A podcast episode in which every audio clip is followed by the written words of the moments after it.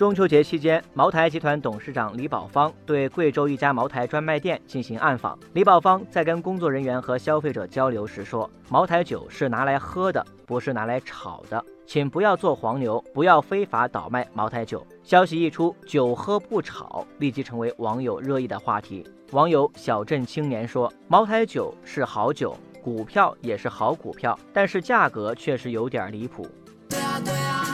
网友欣欣说：“喝茅台的人并没有想象中的那么多，很多酒都被囤了起来。”在上个月召开的茅台酒市场工作会上，李宝芳对茅台酒价格快速上涨的原因进行了详细分析。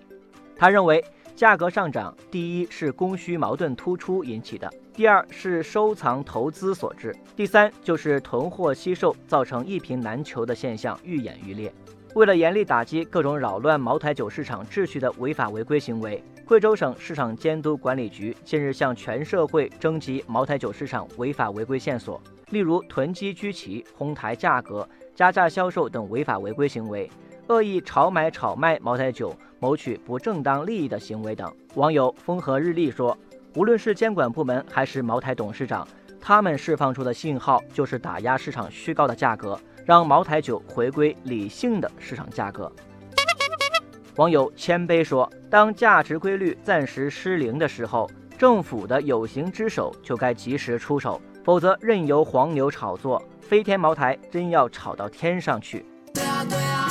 监管部门的出手和茅台董事长喊话果然立竿见影。近日，部分地区茅台价格从每瓶两千六百多元大幅下跌到两千一百多元，一些黄牛见势不妙，也出现抛售现象。除了加大监管和向市场喊话以外，茅台董事长李宝芳在茅台价格稳定战中也是动作频频，例如加大市场投放，在中秋国庆前夕。贵州茅台向市场集中投放七千四百吨茅台酒。二是严厉管控价格，把茅台的市场终端的指导价稳定在一千四百九十九元不动。三是对茅台经销商进行严格管理。今年以来，茅台集团已经对基础管理差、违规销售的二十五家违约经销商进行了追责处理。网友梧桐树下说：“保供给、通渠道，黄牛才能无利可图。”